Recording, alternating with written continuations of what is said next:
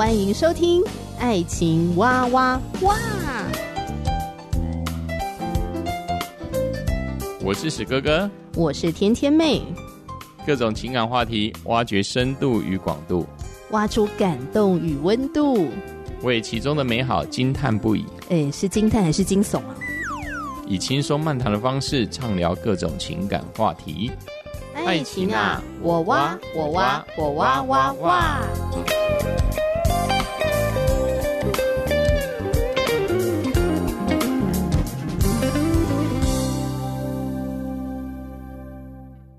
我是史哥哥，我是天天妹。我们今天要来分享一部老梗，但是蛮好看的一个爱情电影，叫做《麻雀变凤凰》（Pretty Woman）。嗯不知道为什么前几周我就有在那个 YouTube 上有看到电影的主题曲嘛，那我就在那边哼啊哼一哼。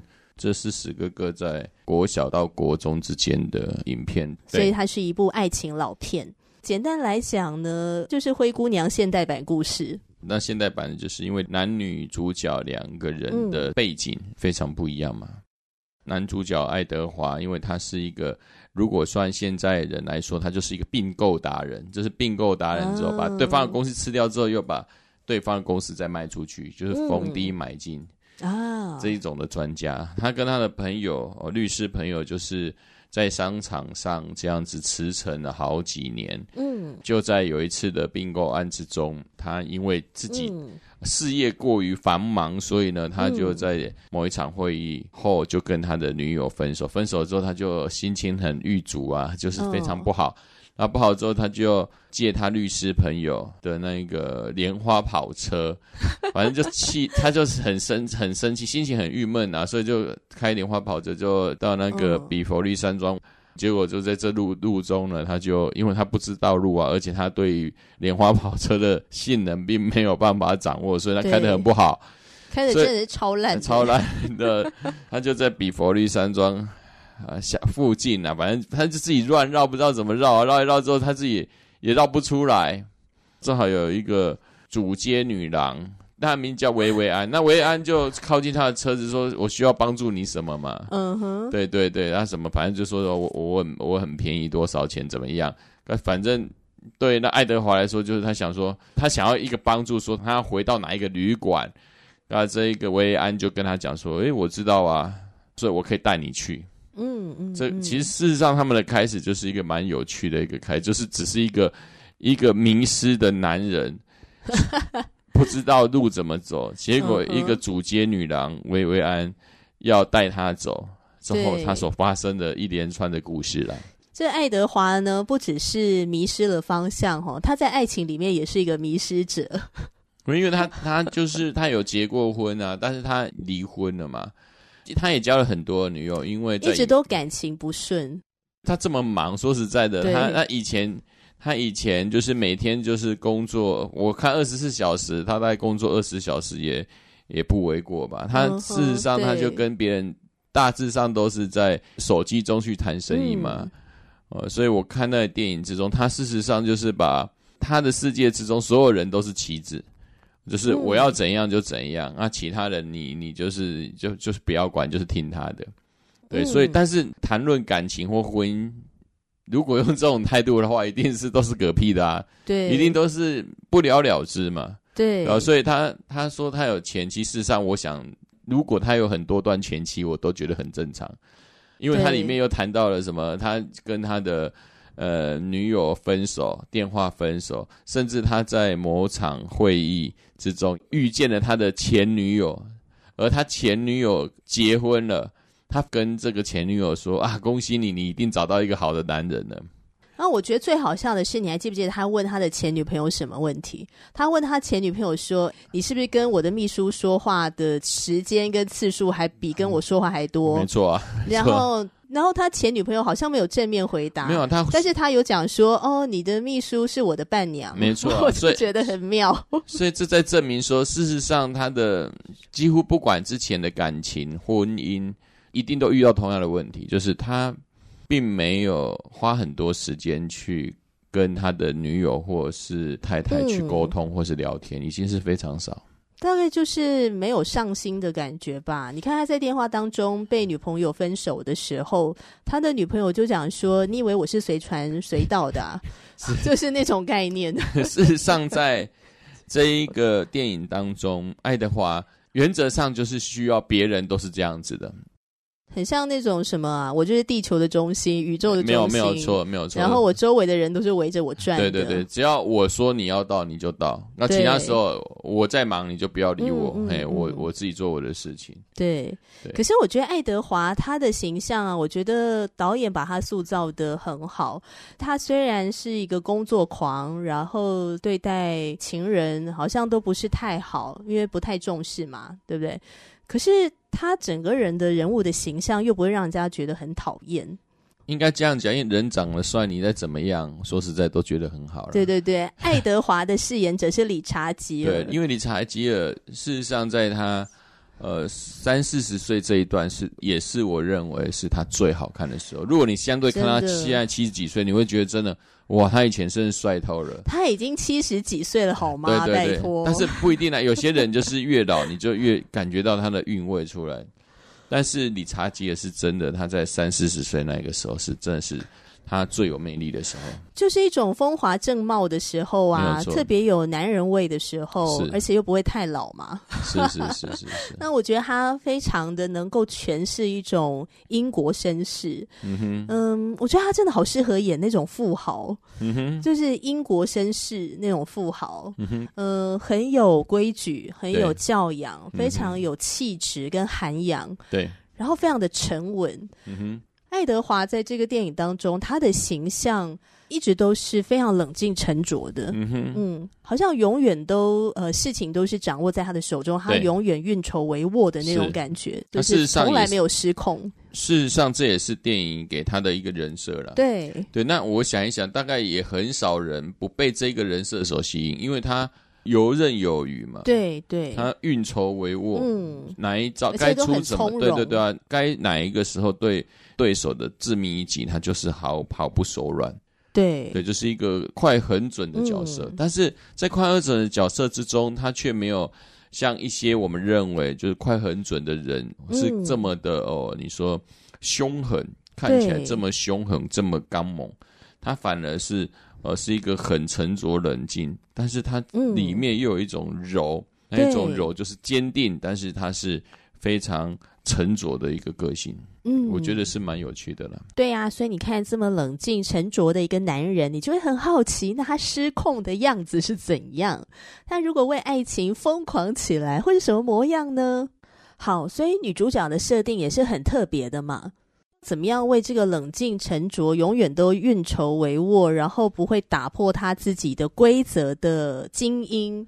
你要为他预备什么样的女主角，可以跟他擦出爱的火花呢？哦，所以我觉得，呃，维维安她真的是一个很特别的一个角色。嗯哼，呃，她是茱莉亚·罗伯兹饰演的。嗯哼，维维安她在故事当中，嗯，是一个妓女嘛。嗯哼，呃，讲这两个字，好像有一点难听。但是这个的确就是她在电影中的一个工作。对啊，她就是在人声鼎沸、最热闹的、嗯、呃好莱坞里面的主街女郎。当然，主街女郎比较好听嘛。嗯、但是呢，实上就红灯区，我们都知道西在西方国家之中，有些地方就是归属红灯区。对，它就是那红灯区里面的一个从业人员。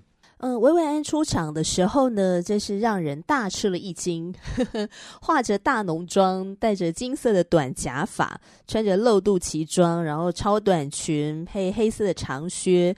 呃，我觉得这个造型如果是放在现代，真的不怎么样。不会让人家觉得异样眼光了。我觉得现在到处都可以看到穿的很火辣的人啊，呃，画着各种的妆容或者奇装异服的人。可是，在三十年前那个保守的年代，你穿这样走在街上，立刻会让人联想到风尘女郎，或者哪里怪怪的。但我觉得蛮奇妙的是，嗯，导演给维维安这个角色的设定啊，虽然她是一个组街女郎，没有错，听起来应该是。呃，生活各方面会很混乱。嗯那当然，维维安他过去也有过好几段不是很恰当的情史。对，就是他一直都遇到很烂的男人。对，呃，就是很糟糕的一些无赖汉啊什么的。嗯、在茱莉亚·罗伯兹的饰演之下，这个女孩子的眼神又是这么的清澈、很单纯，嗯、整个人散发出一种。她怎么会去做祖间女郎呢？的那种气质，就是又一种很单纯的气质，就是呃，我觉得一个女人特别有魅力的时候，就是她混合着一种单纯跟性感，呃，好像都在她的身上这样。开个玩笑啦，我觉得可能她入行还不久吧。等一下，你是说维维安入行还不久？因为为什么？因为哦，也有可能，因为事实上就是说，因为她。为什么当这个主街女郎是也是因为过不下去了嘛？嗯，就因为她就高二就辍学啦，那辍学之后她就去就是流浪，啊流浪之后就找到了她的另外一个朋友，她就她反正就是跟另外一个朋友就合住一个地方嘛，嗯、但是他们就是呃入不敷出啊，对，对吧？看他的室友也常常把他钱偷走嘛，所以每个月当那个 房东要来给他要钱的时候，他就。从另外一个楼梯赶快从窗外直接跳出去，赶快跑走这样子啊。对，当然了，这里我是真的是开玩笑，就可能他刚入行不久，他的心灵还算是比较纯净吧。但是他也是在这样的一个环境之中，逐渐的对这个社会感到失望，嗯、觉得他就爬不起来吧，就觉得会觉得认为说，好像他怎么做，他接触的都是这些，但是他仍然在这当中，他仍然坚持什么，就是。不要碰毒品，因为他知道毒品那个东西是非常可怕的。当然，他承认说他十四岁之后就不碰毒品，就有可能说十四岁之前就碰毒品，当然也是有可能的。但是在电影上有一幕，就是他就跟他的室友警告，千万不要碰毒品，因为跟他室友见面之前，正好就是他们居住的附近，呃，就有那个也是主角女郎，可能吸食毒品过多就暴毙挂了。老实说，对我来讲，维维安拒绝碰毒品这个设定，对我而言是一个亮点，会让我觉得，诶，他虽然呃好像没有办法的，呃，为了生计讨生活，所以他去做祖间女郎的工作，可是他还是有一个他自己的底线，他想要守住这个底线。那简单来说呢，我觉得维维安呈现出了一种矛盾的个体。你可以从他的身上看到性感，或是有一点小疯狂。那也可以看到他的开朗，好，他在跟他的朋友相处的时候的哦那种爽朗。那也可以看到呃他的嗯、害羞跟单纯，就是一种矛盾的哦融合，可是又让人觉得还蛮喜欢的哦。不会因为他的这个人物是祖间女郎，所以就觉得哦天哪，女主角怎么会是这个设定呢？哦，你会觉得诶。茱莉亚·罗伯兹演得很好，在她饰演之下的维维安是让观众会喜欢的，而且也会很期待维维安这个角色在整个剧情的铺陈之下，好，整个走向，他会有什么样的变化。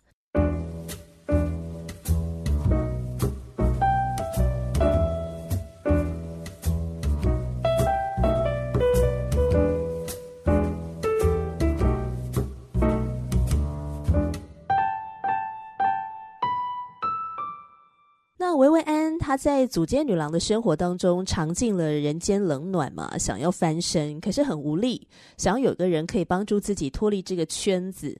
有一天，维维安跟朋友去马路边拉客，遇到迷路的爱德华。那爱德华不熟悉跑车的性能，那是个手排车，呃，不知道怎么样打档，啊，车子就突然发不动了，停在路边。那维维安主动过来搭讪，好，两个人的对手戏就此展开。爱德华呢，也在跟维维安的相处过程里面，渐渐的被维维安给吸引。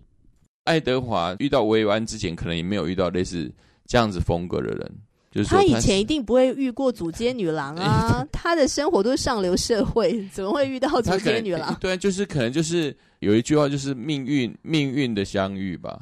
对啊，就因为他就是迷路嘛，那之后他操控那个车又操控不好，而且都砰砰砰打档都打的不太好。哦，对对对，说到这个，我觉得最搞笑的是后来维维安上了他的车嘛，就说没关系，那我带你去。但因为爱德华开车技术实在太烂了，太烂了，所以后来他们就中途换手，所以就是维维安来开那台车，然后还教爱德华这台车性能是怎么样，你应该怎么开，然后很安全的把爱德华送到他的这个旅馆。是是是，我而且是。事实上，可能就是他们本来的生活的环境本来就很不一样。那因为我记得在车上的时候，艾德华说：“哎、欸，那你你怎么这么认识这些车？”他就说：“哦，因为都是从废铁堆之中，我的那些朋友捡来捡来之后，再把它改装弄一弄才好的。”对。之后呢，维维安就问那爱德华：“那你都开什么车？”然后说：“都是豪华车啊。”嗯，这这马上把这两个人原本他的生活的环境完全展露出来。对，对，反而是这一个好像在环境比较不好的人来来说，他操控这一种车子的状况，还比这一些嗯呃豪门子弟他还要更熟练呢、啊。好像可以理解，如果今天我是一个富豪的话。我觉得我可以不需要自己开车啊，我就直接雇一个司机来接送我，这是 最方便的嘛。所以我觉得爱德华开车技术烂，我觉得这个合理，就是以他的人设来说，因为事实上都是司机帮他开车就好了，干嘛自己开车？没错，他只要花钱，他就可以获得很多的满足。而且最好笑的是，那时候借他借他车子的律师还说：“这是我买的新车，你要好好的帮我养护它。”对，可能他律师也很知道。他根本就很少开车，可能他开出去就完蛋了，好不好？好哦，那后来爱德华就是顺利的抵达他下榻的饭店嘛，嗯、或者说旅馆，非常精美的旅馆。对，那当时候维维安呢就要离开了。嗯哼，那我想就是那个时候，他们两个之间啊有一种张力。我觉得理查基尔跟呃茱莉亚罗伯兹他们的演技真的是非常好，嗯、我觉得他们真的都是演技派的。嗯哼，呃，两个人的眼神的拉丝，还有他们的肢体语言，都可以看得出来，他们之间有一种吸引力。嗯哼，那那种张力就出现，这样就是维安在那边等公车，可是他的表情跟动作其实是释放出一种把我留下来的讯息，就是他很希望爱德华把他留下来。嗯哼。嗯那爱德华呢，已经到了这个饭店门口了。他其实也有点舍不得维维安的离开，嗯哼，所以后来他就主动问维维安要不要留下来，这样子。我是觉得，当然这里面演的非常好的地方，也有他的一个剧情的必然。为什么？因为对爱德华来说，他是刚结束一段感情，他会觉得突然空虚了，对，很寂寞，对，有很寂寞。那更不用讲，他开车出去之后，维维安解救了他，而且那车开得很快。你想一想，在两个人在一个车上，在这么一个紧张的环境之下，哦，他们就会产生吊桥效应，对，依恋，吊桥效应产生依恋，依恋的状态。我觉得这是拍的，我觉得是有有道理。我觉得是，哎、欸，合理合理，这个合理。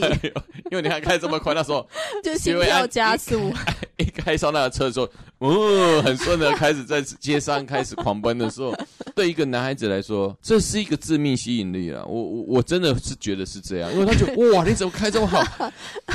哇，你是你你是拯救我的人吗？感受到他开车的那种、嗯、那种顺畅度，对，还有我觉得也是让他也蛮好奇的，就是跟他所看到世界的人不一样。在爱德华的眼里，就他会觉得很特别，嗯，他会想说，那这个女孩子到底，嗯，到底她的想法是什么？我能从他身上看到什么东西？你说对维维安开始有好奇心，对对对，就是好奇心，想要了解他。哎，其实我觉得爱情的开端呢、啊，往往就是这个，对，就是你面前的这个人，他有没有勾起你的好奇心？对，你是不是想要更多的去了解他、认识他？是，不见得要了解的多深入，可是他让你产生了好奇心。对，那这往往是爱情的一个开端。是啊，是啊，那很显然，维维安就是让爱德华很好奇。嗯哼，嗯，他过去从来没有遇过这样的组间女郎，竟然还开车开的这么好，嗯、所以他就邀请维维安留下来。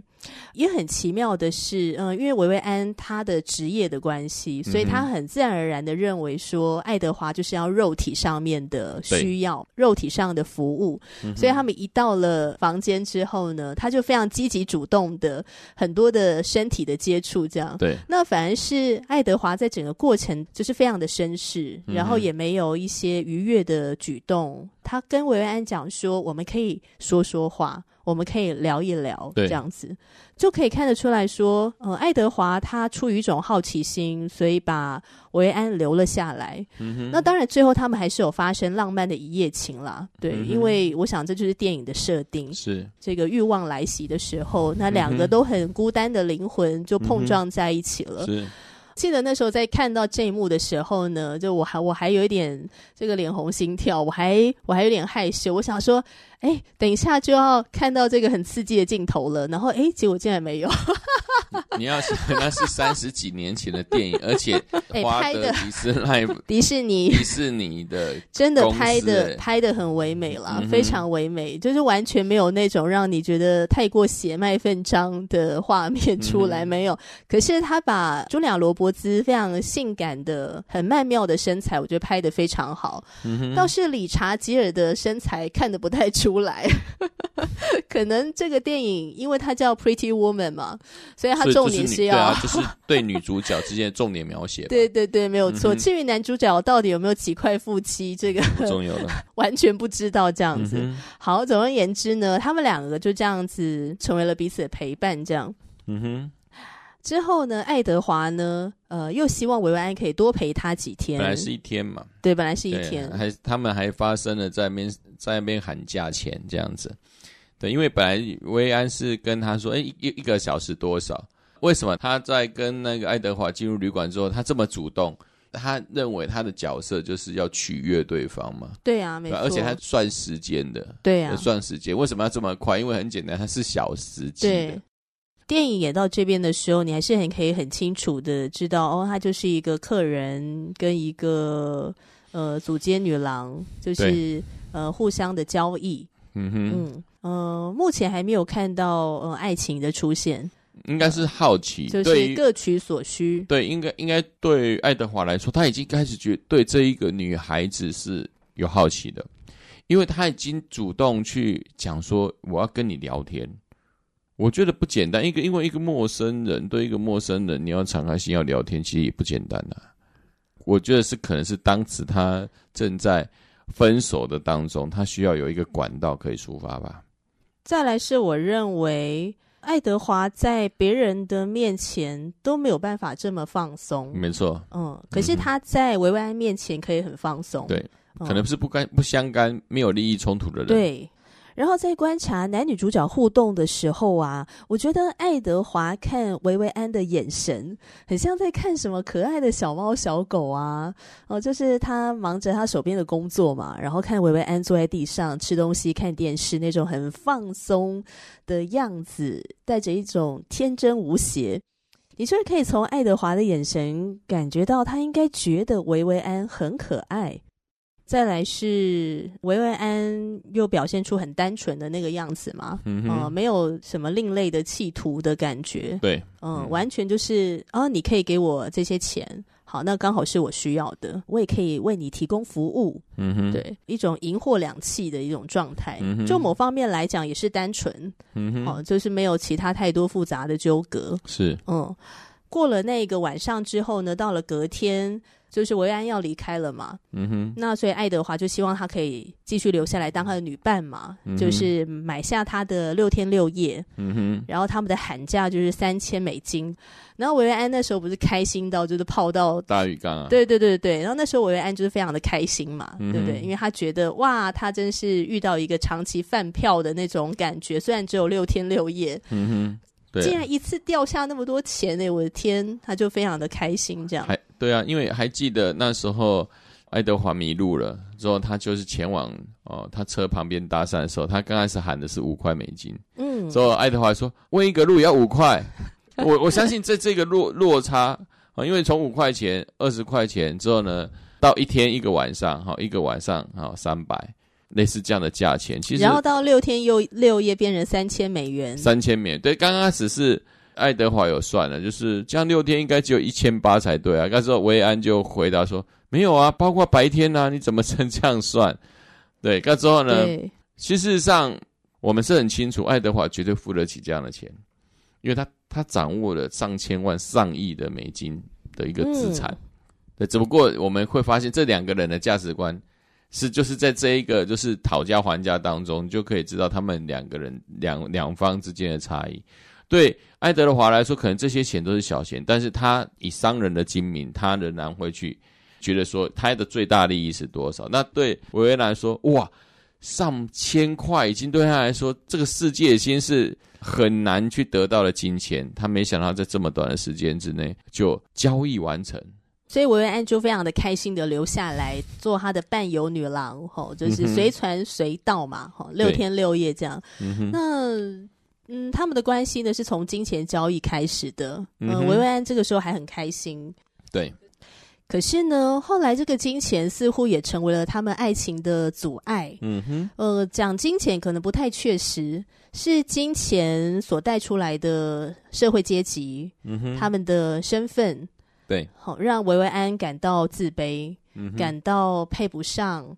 呃，维维安渴望是一个长久的平等的爱情的关系，嗯，但是很显然的，爱德华大概没有办法给他。嗯，所以六天六夜之后。他就想要果断的离开嘛，嗯哼，所以我觉得当我们在探讨爱情本身的时候，也许爱情它是一个很复杂的结合词，嗯哼，嗯，可是我觉得当谈到爱情的时候，如果它夹杂着可能金钱或身份地位或什么这些东西又进来的时候，它变得没有这么纯粹了，它变得很沉重了，嗯、这个应该不是大家渴望的爱情。否则，《麻雀变凤凰》这部电影不会在当时候这么风靡，嗯哼，不会有这么多的人觉得太好看了。这部爱情喜剧片，然后让我们好像每个人都可以梦想成真。嗯哼，就是因为我们看见我们渴望的爱情，它是可以很单纯的，它是能够呃超越社会阶级。嗯哼，哎，我突然想到圣经的雅歌书的八章七节。嗯，爱情重水不能熄灭，大水也不能淹没。若有人拿家中所有的财宝要换爱情，就全被藐视。对，就是大家还是渴望有一份纯粹的爱。对，哦、呃，我相信这个也是爱德华跟维维安他们心中，他们也渴望的。嗯，只是因为他们现在自己的一种。框框里面吗？好、嗯哦，他们有很多的为难跟顾虑。嗯哼，呃，比方说像爱德华，我相信他也是蛮渴望纯粹的爱情。嗯、可是他过去就是为工作而活，对，所以他的这些情感都一一离他而去。他是一个很孤单寂寞的人。嗯哼，那维维安也很渴望爱情，他很渴望一个真正爱她的男人。嗯、可是她都一直遇到无赖、嗯哼，渣男。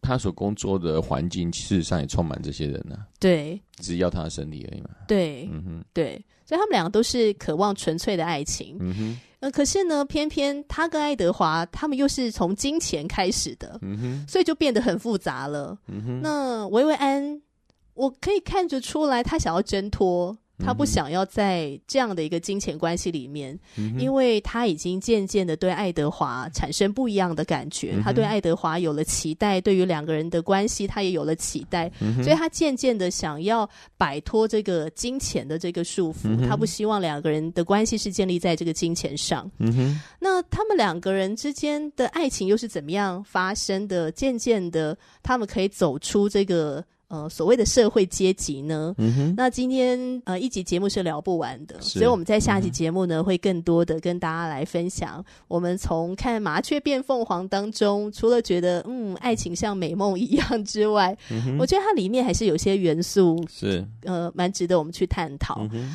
好，那如果你也看过这部电影的话呢，欢迎你留言哦。你喜欢这部电影吗？可以留言给我跟史哥哥。那我们就下一集节目继续聊喽，拜拜，拜拜。